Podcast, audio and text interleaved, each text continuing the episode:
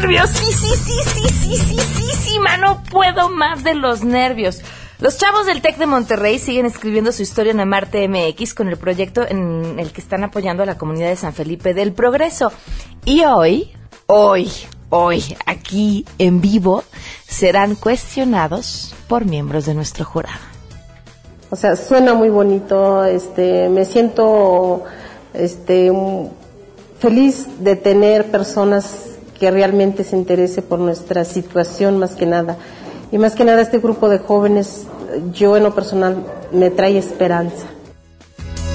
¡Wow! ¡Qué, qué compromiso! Imagínense eh, ustedes para estos chavos eh, escuchar la voz de estas artesanas después del trabajo que ah, desde principios de septiembre a través de MBC Radio, pero en realidad empezó en agosto, han estado haciendo ya de la mano eh, para traer un proyecto y ya ese producto está ya desarrollado. Yo ya lo vi en fotografía, a ver si los traen aquí para mostrarlo. tenemos un programa. Además, Enrique Ansures está con nosotros, va a hablar sobre cómo Facebook, escuchen bien, puede prolongar su vida. Eso y muchas cosas más hoy a todo terreno. MBS Radio presenta a Pamela Cerdeira en A Todo Terreno, donde la noticia eres tú.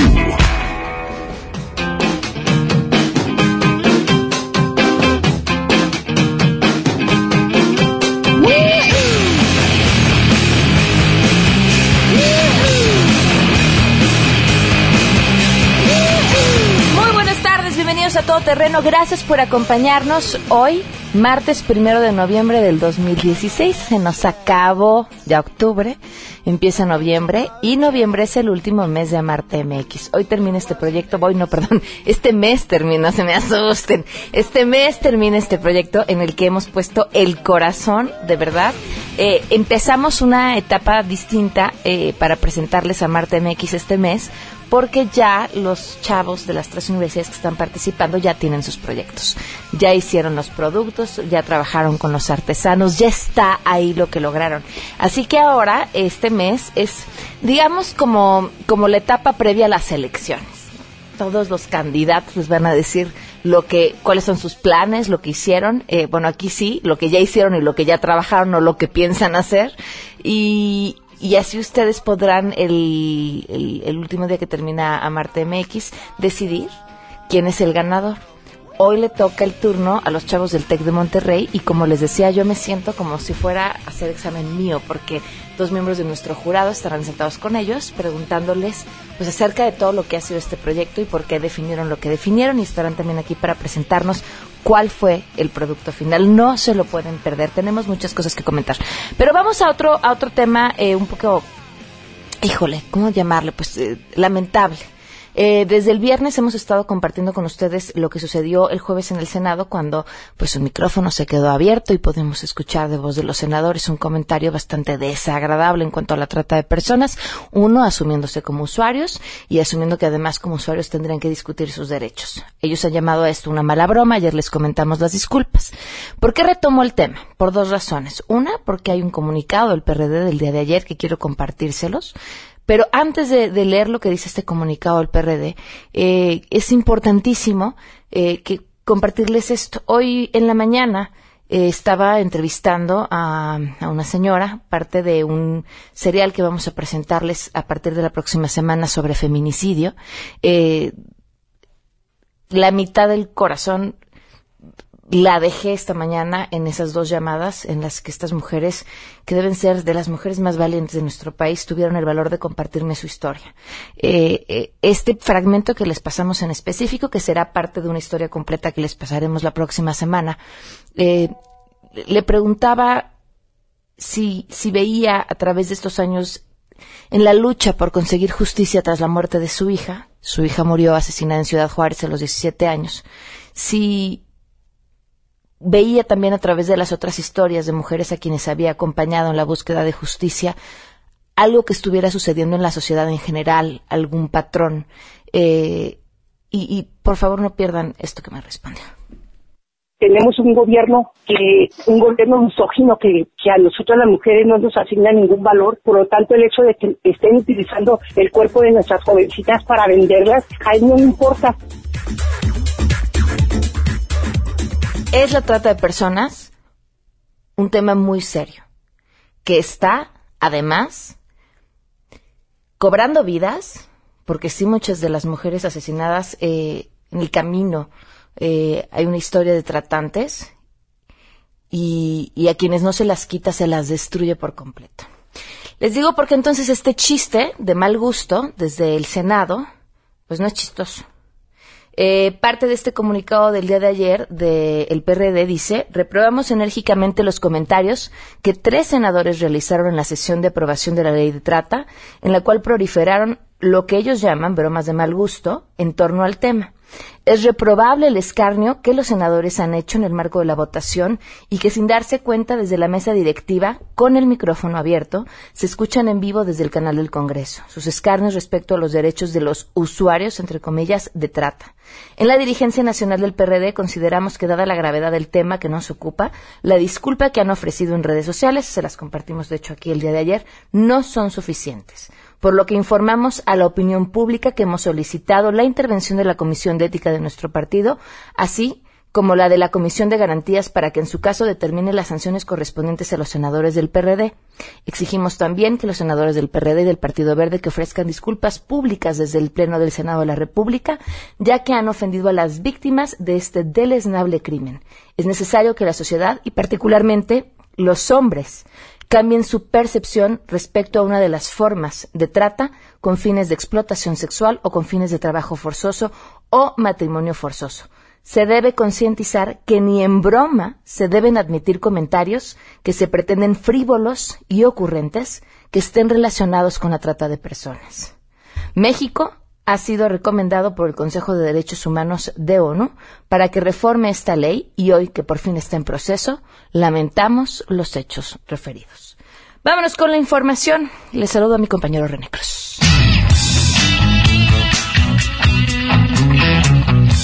Luego de que el padre Alejandro Solalinde difundiera a través de su cuenta de Twitter la supuesta ubicación del gobernador con licencia de Veracruz, Javier Duarte, la Procuraduría General de la República informó que en las primeras horas de hoy personal de la Policía Federal Ministerial y de la Policía Federal se constituyeron en el rancho San Francisco, ubicado en Villaflores, Chiapas, para verificar la veracidad de la información y en su caso ejecutar la orden de aprehensión en contra del expriista. La dependencia detalló que el personal encargado del rancho permitió el acceso de los elementos policiales, los cuales después de realizar una búsqueda minuciosa en el lugar no localizaron a Duarte de Ochoa, por lo que se retiraron del lugar a las 4 de la mañana. La PGR destacó que en coordinación con la Policía Federal continuará realizando las acciones necesarias para ubicar y aprender a Javier Duarte, informó para Noticias MBS René Cruz González.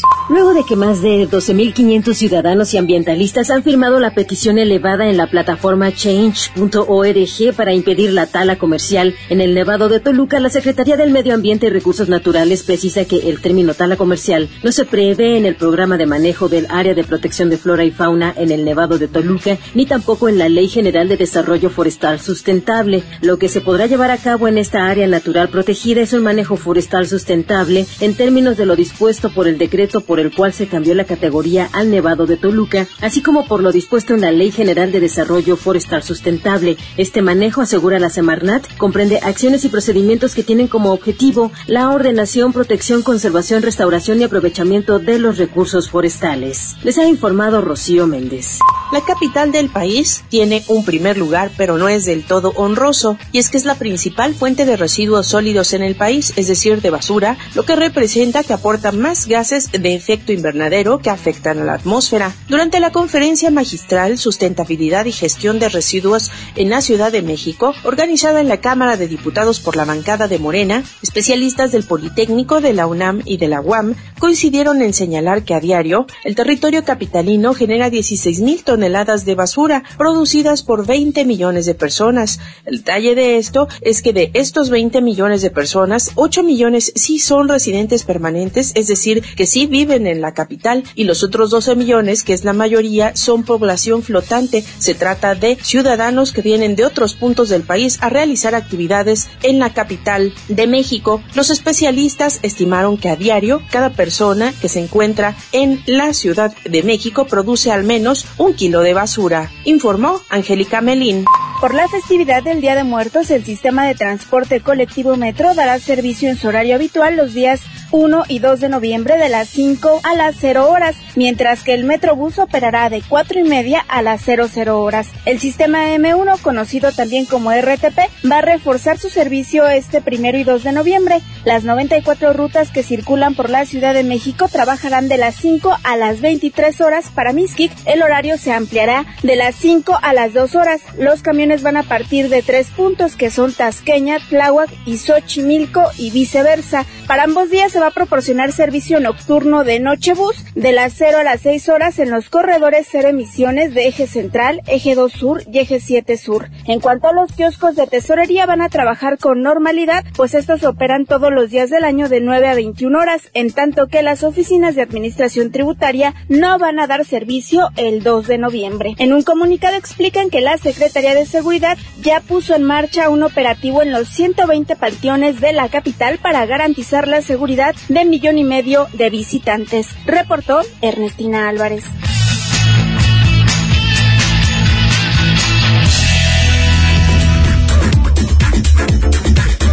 Dos al día con 17 minutos, vamos con las buenas.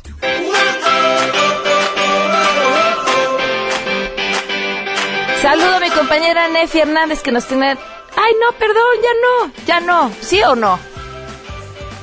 Ay, perdón, saludo a mi compañero Nefi Hernández. Discúlpame, Nefi. Son las hormonas que me traen muy mal. Eh, Nefi, muy buenas tardes. Eh, te escuchamos con la buena noticia del día de hoy. ¿Qué tal, Pamela? Un saludo a los radioescuchas. Te comento que representantes de la Arkansas State University anunciaron el arranque del proceso de inscripción para un campus construido en el municipio de Colón, aquí en el estado de Querétaro. Este tiene programado iniciar su ciclo escolar en agosto del próximo año. Durante este anuncio se dio a conocer que la universidad abrirá sus puertas con una oferta de ocho licenciaturas y dos maestrías. Buscan reforzar la demanda profesional para los sectores automotriz, aeroespacial, electrodoméstico y de biotecnología. Ricardo González, quien es presidente del Consejo de Arkansas State University, reveló que esperan contar con una capacidad máxima en este campus para 20.000 alumnos, esto en un plazo de 10 a 15 años. Escuchamos a Ricardo González de Arkansas State University. El campus será de 150 hectáreas. La primera etapa consta de 37 hectáreas con más de 90.000 metros cuadrados de construcción en nueve edificios con una inversión mayor a 75 millones de dólares. Dentro de los próximos 10 a 15 años esperamos contar con capacidad máxima en el campus de 20.000 alumnos. Se espera que la primera generación sea integrada por alrededor de mil estudiantes distribuidos en carreras como ciencias en químicas, ciencias de ingeniería eléctrica, ciencias en biotecnología, ciencias biológicas, ingeniería mecánica, administración de empresas, comunicaciones estratégicas y negocios internacionales. También el programa de estudios incluye la maestría en gestión de ingeniería y el máster en business administration. Otra virtud del modelo que destacaron las autoridades de Arkansas State University fue que el título que se emita eh, tiene validez tanto en México como en los Estados Unidos. A la par del campus universitario se anunció el desarrollo de un polo en un predio de 710 hectáreas diseñado para la construcción de viviendas y servicios que puede alojar hasta, en su momento, hasta 40 mil personas. Dame la, mi reporte desde Querétaro. Muchísimas gracias, Nefe. Muy buenas tardes. 12 con 19, vamos a una pausa y continuamos a todo terreno. Más adelante A Todo Terreno. Es día de Marte MX. Digamos que los chavos del TEC se van a, eh, bueno, nos van a contar cuál es el producto que desarrollaron eh, junto con las artesanas de San Felipe del Progreso y digamos que van a tener una especie de examen. Si tienen preguntas para ellos, llámenos 5166-1025. O sea, suena muy bonito, este, me siento este, feliz de tener personas que realmente se interese por nuestra situación más que nada. Y más que nada este grupo de jóvenes, yo en lo personal, me trae esperanza. Queremos conocer tus historias. Comunícate al 5166-1025. Pamela Cerdeira. A todo terreno. Donde la noticia eres tú. Volvemos. Amor, creatividad, compromiso, visión. Esto es Amarte MX. el primer reality social que conjunta la energía de estudiantes de tres de las mejores universidades de México con la sabiduría de los pueblos indígenas. Amate MX es a todo terreno. Comenzamos. 12 del día con 23 minutos. Estoy nerviosísima. Sí, Marta Toro, que estoy muy nerviosa. Bienvenida, gracias por acompañarnos. ¿Qué tal? Mucho gusto. Y miembro de nuestro jurado, no habían tenido ustedes la oportunidad de escucharla, pero he estado al pie del cañón desde un inicio en este proyecto, así como Carlos Lima, que ya lo conocen. Bien, Carlos, ¿cómo estás? Bienvenido. Buenos días, bienvenidos todos, gracias. Bueno, pues ellos dos están aquí hoy porque los chavos del TEC ya terminaron casi, casi eh, su proyecto en Marte MX. Nos van a platicar qué desarrollaron y Marta y Carlos les harán las preguntas pues dignas del jurado. Como saben ustedes, el jurado eh, votará para decidir qué equipo es el ganador y también el público. Entonces es importante que ustedes pongan atención y si tienen preguntas también nos las hagan llegar y también podamos eh, irles intercalando entre las preguntas del jurado. Le doy la bienvenida a Billy Scarlett, estudiantes del TEC de Monterrey. Bienvenidas, ¿cómo están? Muchas gracias. Muy bien, gracias. A ver, ¿qué fue lo que desarrollaron finalmente? Bueno, como los estábamos mostrando antes de iniciar, es un reloj pero no es el típico de que son los extensibles, se conectan y no, sino es algo que ya han manejado estas señoras es una pulsera en lino, directamente bordados con todos los diseños que ellos manejan y también una abstracción que nosotros trabajamos con el grupo de diseño que hemos creado con parte del TEC. Y colaboramos al pie del cañón, tanto las señoras que estaban ahí como nosotros, para poder decidir qué era lo más factible y lo que más les agradaba. Entonces se consiguió la carátula, como ven, y lo demás es directamente conectado con la parte artesanal que estas señoras han elaborado. ¿Cuánto se tardan ellas en hacer un reloj? Bueno, el extensible reloj, que es lo que bordan. Un día. Un día completo para bordarlo. Ok, era importante, me imagino, esta parte del tiempo para poder hacerlo como mucho más productivo en términos de que pudieran hacer mucho más relojes. Sí, sí, de hecho era necesario para poderles apoyar a elaborar un plan mucho más aterrizado y que realmente pudiera ser más productivo, como lo comentabas. Vamos a compartirles la imagen a través de Twitter y Facebook del reloj para que también lo vea el público, pero ahora sí, Marta y Carlos, los dejo en sus manos. Marta. Bueno, este, estaba yo preguntando cuál es el material sobre el cual se borda el extensible. Como mencionábamos, es en lino, es lino oscuro y claro, para que haya diferencia entre los patrones y puedan resaltar y puedan conocer directamente cómo son estos diseños. No es directamente de que una estrellita o un punto de cruz, sino es algo completamente de la cultura. Y buscamos que sea llamativo de esa forma, en un material un poquito más sencillo, pero igual muy, muy durable. También el, lo que viene siendo la carátula es en metal, es en contraagua y directamente se va a incluir ya con las baterías para que no haya tanto problema. Estoy viendo que hay que amarrarlo. No. Mm, bueno, yo veo que... Los hilos. Unos hilos. A ver, explíquenme, aclárenme un poquito mejor. Este, no. De hecho, se elaboró un mecanismo que igual se tiene que bordar para que tú puedas apretarlo dependiendo del tamaño de tu muñeca. Es igual todo bordado, no necesitas realmente nada más. No, es directamente bueno, algunas señoras podrían conocer el cosido que se hace para los ojales de las camisas. Es algo muy similar, nada más que se hace entre los dos hilitos y se pueden ajustar o se pueden aflojar dependiendo. Y es muy muy práctico porque las puntas, como pudieron ver en la fotografía, ya están anudadas, entonces no se zafaría de más. Em, ¿Lo probaron ustedes? Sí. El peso de la carátula es muy diferente al peso del textil. No hay una tendencia que se voltee, a que vaya a acabar abajo, eh, eh, en la parte de abajo de la muñeca. No, en realidad son muy ligeros. Buscamos que este tipo de carátula lo fueran de esa manera. Incluso el proveedor nos ayudó muchísimo a poderlo escoger y ha sido quien nos ha echado la mano con la parte de cómo lo vamos a presentar. Es sumamente ligero y lo pueden agarrar de que punta a punta y no se voltea, no se mueve, ni tampoco se va jalando de una punta a otra del mismo textil. La mano se usa muchísimo, la muñeca se usa muchísimo. Sí. Estos colores claros me preocupa que se van a ensuciar muy fácilmente. ¿Cómo se va a evitar? Cuando dicen claro y oscuro, ¿qué color es oscuro? ¿Color Ah. lino eh, kaki? O, Ajá, más o menos es como un color kaki, realmente. pero la tela es muy, es, tiende, Tiende a a ensuciarse, a mancharse, a ensuciarse. ¿Cómo están abordando? ¿Lo consideraron? ¿Es algo que está dentro del el manejo del, del extensible? Pues sí se, se consideró cuando estábamos este, seleccionando el mercado al que queríamos llegar. Realmente el mercado en el que nos estamos enfocando es de 18 a 35 años, no de 20 a 35 Sí. años. Por lo tanto, ya contamos con un, un mercado un poco más consciente acerca de los accesorios y de las cosas que usa. Aparte, buscamos lograr llegar a personas que tengan una responsabilidad al, en el uso de sus productos y más darle el valor que merece un, un producto elaborado artesanalmente. Pero no están contestando mi pregunta. Bueno. La verdad, Bueno. con todo respeto. No, no se Claro, preocupe. claro. Somos conscientes de que cualquier cosa que se utilice directamente se puede manchar. Es lavable por completo. Esa es la parte que estábamos diciendo de que la carátula no Es se va agua. es contra agua, no se va a echar a perder a la primera mojada o algo similar.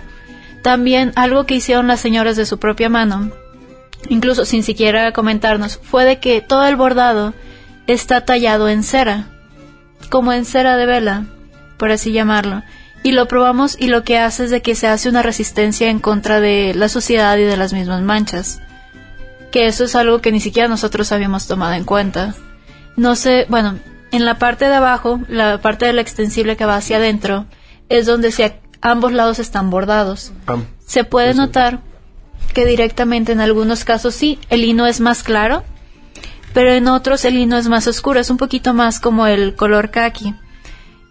Pero digo, en la fotografía se puede ver a lo mucho de que son tonos muy blancos o tonos un poquito oscuros y sí se van a manchar, como usted dice. Sí, y retomando un poco el comentario que está diciendo Abil, el hecho de que las carátulas se puedan quitar y sea la base una pulsera, este te permite lavarlo. O sea, si se llega a manchar. Ahí lo que yo creo que, que está pasando es, no sé, tú debes, tú sabes más en esto de los textiles, pero no sé si la cera venga a cubrir el papel del teflón. ¿O no? No creo, no sé.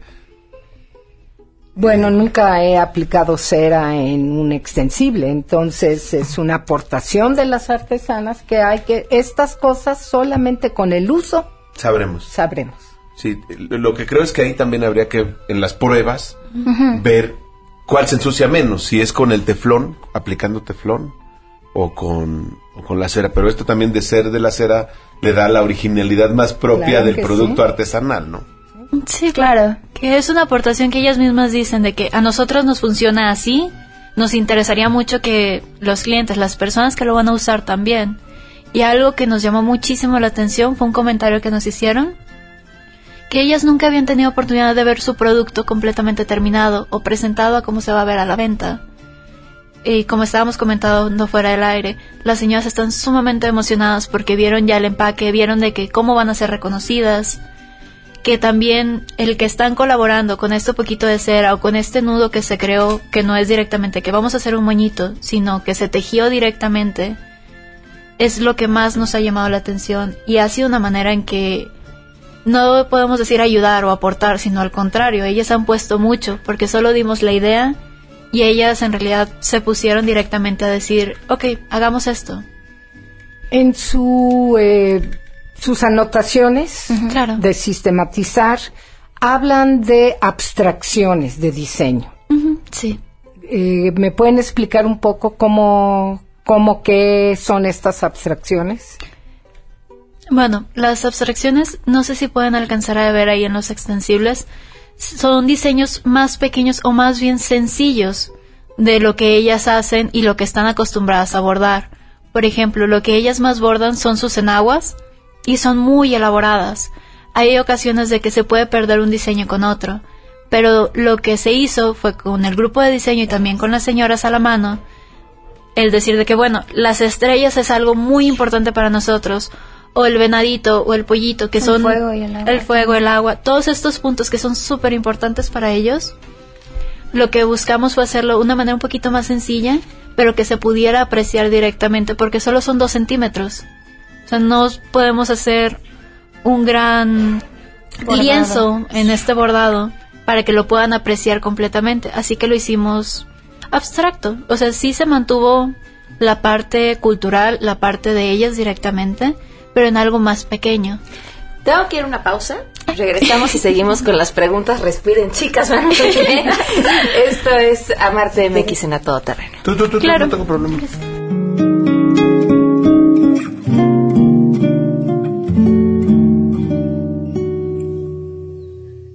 Sin morir es dormir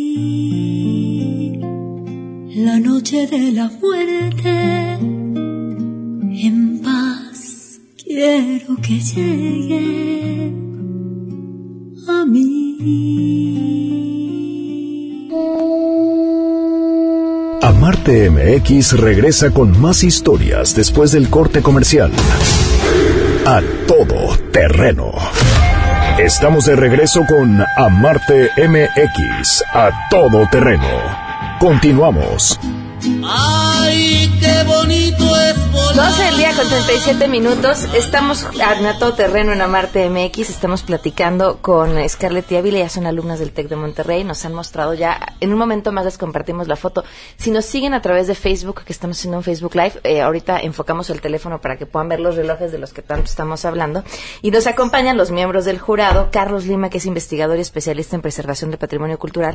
Y Marta Turok, antropóloga mexicana, que además, así como la oyen aquí con las chavas, así ha sido con nosotros desde el principio. Eh, eh, por supuesto, tomándose muy en serio su trabajo, como debe de ser, eh, por el amor y el respeto que tiene a la cultura indígena en nuestro país y a las diferentes comunidades. Y, y le- se los juro, ¿eh? a nosotros desde un principio nos ha regañado. Yo hasta tenía miedo de conocerla. Eh, no es no es cualquier cosa una intervención en una comunidad indígena no es un chiste Eh, es es un montón de cosas que seguramente Marta se los dirá mejor que yo verdad Marta muchas gracias Claro que sí. Este, son vidas, son vidas humanas. Son personas que tienen muchos conocimientos, muchos saberes y conocimientos que le llamamos artesanía o que le llamamos empírico, cuando no, estos son artes, son artes y oficios. Y entonces eh, el hecho de que les regateemos, el hecho que vengan y lo veamos en la banqueta y por lo tanto pensemos que esto no tiene valor o que de una manera u otra pensemos que lo que hablan son dialectos cuando no lo son, son idiomas, tienen el rango de un idioma. Todo esto va conformando una serie de, de imaginarios, pero negativos, no positivos. Entonces yo tengo muy claro que el proyecto lo que está buscando es energías positivas. Entonces cuando he expresado mis inquietudes es un poco porque yo lo he vivido, he trabajado en comunidad con los grupos y no podemos verlo como ya mandé a los estudiantes, ya mandé a los diseñadores, ya se resolvió el problema. El problema, que dices tú, bueno, pues es que hay que verlo un poquito más integralmente. He insistido mucho, tiene que haber un diagnóstico previo con quién me estoy metiendo. ¿Qué hay en la comunidad? ¿Qué otros grupos, instancias hay? Si yo solo voy a trabajar, por decir, ¿no? Con una familia o con un grupito y hay 100, ¿cuál es el impacto de mi trabajo en la comunidad? Entonces, más que nada ha sido compartirles lo que uno ha vivido, porque son proyectos a largo plazo. Una ida a campo requiere o de una buena organización de acompañamiento, en este caso Promasagua tiene un, prestigio sólido y un trabajo muy comprometido. Cada uno de los grupos o las comunidades ha, trabajado con diferentes formas y tipos de contactos y en el fondo lo que uno quiere es ver realizado.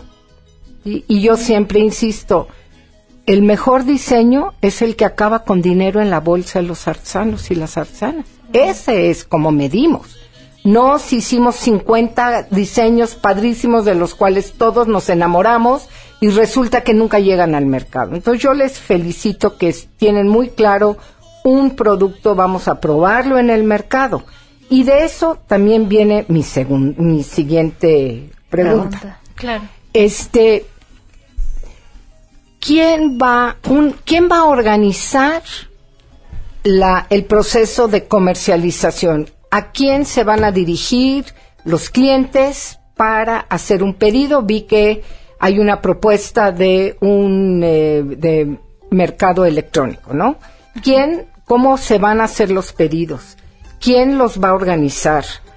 ¿Cómo van a trabajar en la comunidad? Y una vez que se tiene la producción, ¿cómo va a llegar esto a la distribución y a la a entregarse al último consumidor? Este, eso tiende a ser la parte más difícil, mucho Sí, más difícil claro. que generar el producto. Sí, de hecho, ah, estas semanas lo hemos estado desarrollando. Creo que una de las una de las ventajas que nosotros teníamos es que la fundación nos estaba apoyando y que realmente ha habido un trabajo previo eh, con las artesanas. Entonces, nuestro, nuestras principales estrategias son en mercadillos y en la tienda en línea, por supuesto. Estamos viendo ahorita de la mano de la fundación que nos pudieran apoyar en la tienda en línea realmente para poder empezar a sacar estos productos, estos, bueno, este proyecto. Uno de los detalles es de que ellas, así como estaba mencionando hace un momento cuando hizo su introducción a la pregunta, es lo mejor es en el suelo como hacen sus ventas, o a lo mejor es en los bazares. Y en muchas ocasiones esto es parte de cómo ellas han crecido en su parte en venta, cómo han podido dialogar con las personas, explicarles un poquito de su cultura, porque aunque lo hagamos en línea, hay muchísimas páginas web ya en el momento que se dedica a mostrar cómo se trabaja de manera artesanal y cómo estas señoras o señores, porque en ocasiones también hasta los señores se dedican a hacer el bordado, lo hacen, pero se pierde mucho este contacto que es muy importante para ellas. Por lo tanto, estábamos viendo al momento que estábamos hablando que sí se iba a mantener los bazares, pero ya iban a ser bazares más grandes o más bien dirigidos hacia estos nuevos mercados que estamos seleccionando, porque lo que se llegaba a hacer era el bordado por solicitud, es decir, usted llegaba directamente ahí y hacía la solicitud de que, por favor, bórdenme tantas piezas, y ya lo que le sobraban es lo que ellas iban a los mercadillos a vender. Así que, de nuevo, decidieron, decidimos, o sea, les mostramos qué tipos de bazares existen aquí en la Ciudad de México, a los alrededores de donde ellas viven, que viene siendo Toluca, y cómo se puede hacer esto. También la parte de la distribución en la parte en línea ya se está haciendo un Ay, se me fue el nombre. Una visualización a largo plazo, no únicamente a dos a tres meses, sino a máximo de tres años, de cómo esto puede funcionar, cómo sería el flete o el envío, si serían únicamente envíos nacionales, si se va a hacer y cuál es el tipo de transporte, la página web, así como cuánto estaría costando el mantener este, este sitio y cómo van a ser las actualizaciones. No pensamos que las habilidades del uso de una computadora vayan a ser sencillas, pero como estamos de la mano también trabajando con la asociación, es algo un poquito más, más sencillo de poderles explicar porque son personas sumamente abiertas a aprender todo y ellas a enseñarnos lo que han aprendido, como usted mencionaba. Las forma, la forma en la que ellas ven su vida es muy diferente a como la estamos viendo nosotros. Y el poderla comprender de que vamos a sacar un producto que ellas están haciendo es sumamente importante para poderlo sacar o poderlo mostrar más bien, porque es un poquito de lo que nosotros usamos y lo que ellas siempre han hecho y cómo lo están mostrando y reflejando. No sé si... En mi experiencia, lo más difícil es cumplir pedidos. Sí. Es lo más complejo si no hay una buena estrategia y organización interna. Sí. ¿Cómo lo están abordando? Ya aterrizando, ya visualizando, hablan de visualización, llegó el pedido por 50 este, relojes y quieren de los ¿cuántos? Seis, siete, ocho modelos que están en la foto. Unos lo quieren en rosa y otros en azul. Y si, ¿cómo van a? Hay una codificación del producto, hay una codificación de los colores. Estamos hablando de venta en línea, por lo tanto, es, se, es- se comporta como un catálogo. Sí, Y tú tienes que tener hasta ese grado de detalle. En realidad ellas ya lo manejan.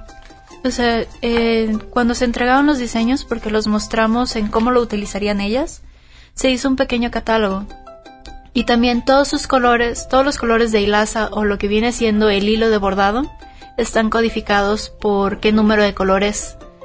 Por lo tanto es más sencillo. Igual, la parte de qué colores se pueden utilizar con un tipo de lino y el otro, también los tienen, al- o sea, los tienen ya como en catálogo, listo. De esa manera no habría una, una falta de administración en estos detalles. Aparte son personas que llevan un récord muy específico de todo lo que han hecho, tanto ellas, que porque reciben pago por pieza, tanto por la misma asociación que busca que estas piezas puedan salir al exterior y obviamente les pueda hacer un beneficio a las señoras y a la comunidad. Carlos, ¿alguna pregunta? Yo nada más ahí tengo dos dudas. La primera es si se va a poder comercializar de manera individual el extensible. Si hablamos de una venta masificada, ver si existe la posibilidad de que sin el reloj la gente solo compre el extensible.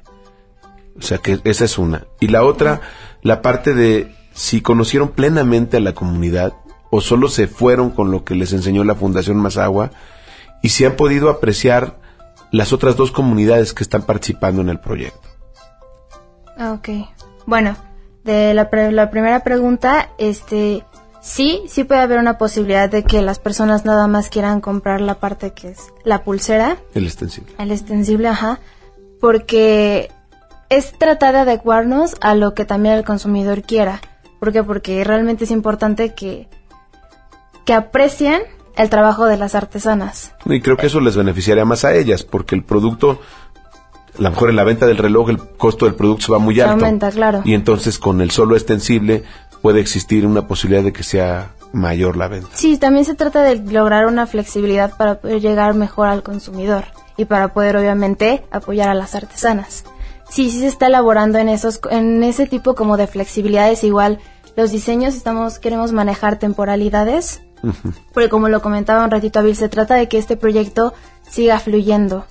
Es algo que realmente nos ha nos ha marcado, nos ha dejado una gran experiencia, por lo menos a los alumnos que estamos ahorita en el TEC que estamos muy conscientes de lo que tenemos que cumplir en el proyecto, que es por lo cual inició esto, pero sí tenemos muchas ganas de seguirlo, de hacerlo crecer y eso nos puede permitir mucho más cosas para agregar, mucha más flexibilidad en todo lo que vamos a, a poder meter. Con la segunda pregunta, que es si tuvimos la oportunidad de conocerlos, bueno, hace dos sesiones tuvimos oportunidad de llegar a conocer a chicos de las otras universidades para ver lo que eran, con quiénes estaban trabajando, sus comunidades. No hemos tenido oportunidad de irlos a visitar directamente, que vienen siendo las comunidades de Tenango. Pero directamente con nosotros, la asociación sí nos permitió introducirnos, nos presentó pero ya directamente después ha sido por nuestra parte y en compañía de Carmen. Carmen es una señora Sí, que conozco. Este Que trabaja para la que fundación. trabaja para la fundación, pero directamente para poder administrar todo lo que ellos han llevado. Entonces nuestro trabajo o lo que hemos podido compartir con ellas ha sido directamente con las señoras, el que ellas se sienten con nosotros y poder ver todos los detalles punto por punto de cómo viven, cómo son sus hijos, cómo es su familia, qué hacen ellas aparte de bordar, porque ellas dicen, no podemos hacerlo todo el día, tenemos que arar, tenemos que cultivar, tenemos que llevar a los niños a la escuela, hay mil cosas de por medio y eso es algo que nos ha permitido conocerlos porque nos hemos sentado con ellas. No es únicamente el decir, chin, somos personas del TEC, tenemos un proyecto, vamos, hagamos esto rápido y vámonos. Chicas, anótenme con el primer pedido. Muchísimas gracias, Marta y Carlos, por habernos acompañado el día de hoy. Les queda, les digo, nada más porque les van a dar su reloj, pero la verdad yo no quisiera estar en su lugar.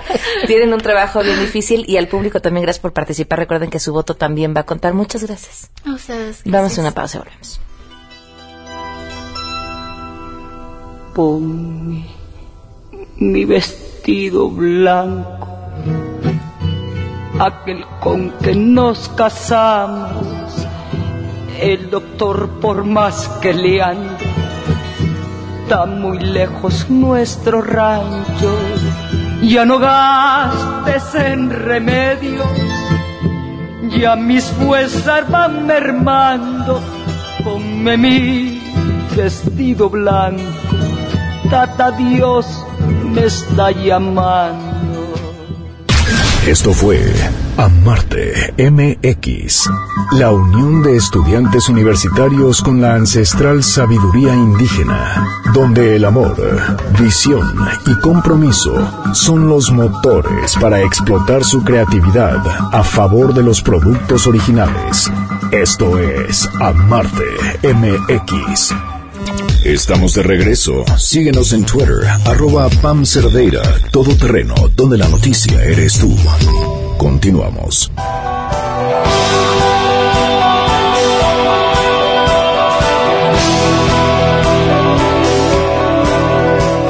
Listo para hablar de ciencia con nosotros. Ya está aquí Enrique Ansures. ¿Cómo estás? Pues bien, aquí todo picoteado. ¿Cómo Tantos te fue? modos, pues vas bastante bien. Estuvimos en el segundo Congreso Nacional de Comunicación de la Ciencia y la Innovación por parte del Consejo Nacional de Ciencia y Tecnología. O sea, ahí exponiendo pues todo, todos los proyectos de divulgación de la ciencia que se hacen a nivel nacional. Entonces me, me, me- me toca participar en eso. Hay que llevar repelente para esos Sí, eventos. ve, me estoy todo picoteado. Sí, ya Al- vi. Lo bueno que no me dio zika o algo así que ahí está a la hora del día. Sí. Pues fí- fíjate que te traigo una, una nota bastante interesante. Están publicando investigadores de la Universidad de California un, un este estudio referente a la longevidad en función de la convivencia social que tenemos. Entonces, esto ya, ya se sabe desde hace mucho tiempo que los, los vínculos sociales se, se manejan, eh, que son muy importantes exactamente para que eh, todos los seres humanos puedan tener una condición de vida este, más adecuada, lo cual se radi- lo cual radica ya en que tengan una vida un poco más este, longeva. Eh, en un estudio que hicieron a 12 millones de personas en Facebook, eh, usando también datos del Departamento de Salud de, este, de, de Estados Unidos, indican que las interacciones que se tienen en la red social llamada Facebook, está, eh, se está dando datos en los cuales eh, están indicando que aumentan un 12% la longevidad. De las personas. 12%, eso es muchísimo. Pero cuidadísimo, cuidadísimo. Esto no es no es en sí que ah voy a estar todo el día en Facebook para aumentar mi mi este mi vida. No, no, no. Están hablando que las interacciones que tienen en Facebook complementadas a las sociales, o sea, ya presenciales, eso es lo que está aumentando la calidad de vida. Y al contrario están diciendo que cuando tú estás demasiado tiempo este en las redes sociales, eso te puede este al contrario reducir exactamente la calidad de vida. Entonces, las redes sociales se, han vuelto ya una interacción social complementadas a las que se están viviendo este, en nuestra vida cotidiana. Eso eh, aumenta exactamente esa vinculación social que se tiene y aumenta la calidad de vida y en consecuencia la longevidad de la gente. A ver, ¿cómo encontrar el equilibrio, Enrique? Porque de hecho, eh, hemos estado platicando, de hecho creo que la semana pasada fue que lo comentamos, que hay un tema ahí de, del ego, ¿no? Cuando uno usa Facebook o cualquier red social. Y esta dependencia, me contestaron cuántos likes me dieron, y si nos pasa a nosotros como adultos, tú imagínate lo que les pasa a los más chavitos que están usando estas redes. Eh, ¿Cómo conseguir un equilibrio en el que de verdad te ayude a llevar una vida social? A, a pesar de que pues ahora esto es lo que nos tocó, mucho más saludable en todos los sentidos. Pues mira, aquí lo que apunta el, el- el- la persona, bueno, el investigador que hizo este, este estudio, William Jobs, dice, interactuar online es saludable cuando esta actividad es moderada y, y comple- eh, complementa las relaciones en el mundo real. O sea, lo que está hablando es, es que es bueno exactamente usarlo como un contacto. Tú puedes estar en contacto con tus amigos, pero no al grado que haya una dependencia total de las redes, que te, tú te aísles exactamente, porque estamos ya hablando de un, de un aislamiento social total, aunque se, se estemos en las redes. Yo recuerdo un- uno de los capítulos para todos los ñoños como, que me, me escuchan, si recuerdan de Big Bang Theory. Buenísima. Dice, yo tengo muchísimos amigos. ¿Cuántos? No, pues 12 mil. ¿De dónde? Pues en las redes sociales. ¿Los conoces? Pues no. Entonces, no, ellos están apuntando que la- las redes sociales sean también este vínculo también para reforzar ya las redes sociales que tú tienes en el sentido físico, ¿no? Claro. Que tú estés en, en contacto con tus amigos que pueden estar en Monterrey, pueden estar en España, etcétera, ¿no? Entonces, este, este, estos vínculos se refuerzan y eso es lo que hace exactamente que puedas tener un, un, este, una mejor longevidad. Está bastante interesante.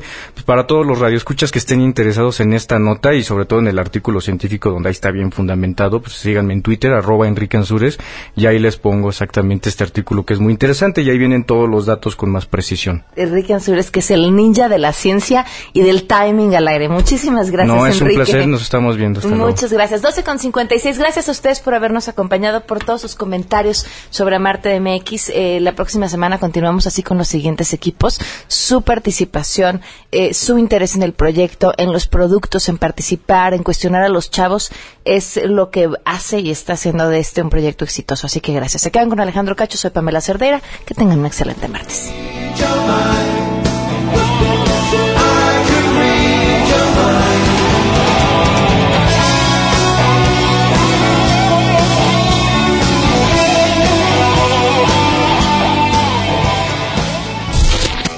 MBS Radio presentó a Pamela Cerdeira en A Todo Terreno. Te esperamos en la siguiente emisión, A Todo Terreno, donde la noticia eres tú. MBS Radio, en entretenimiento, estamos contigo.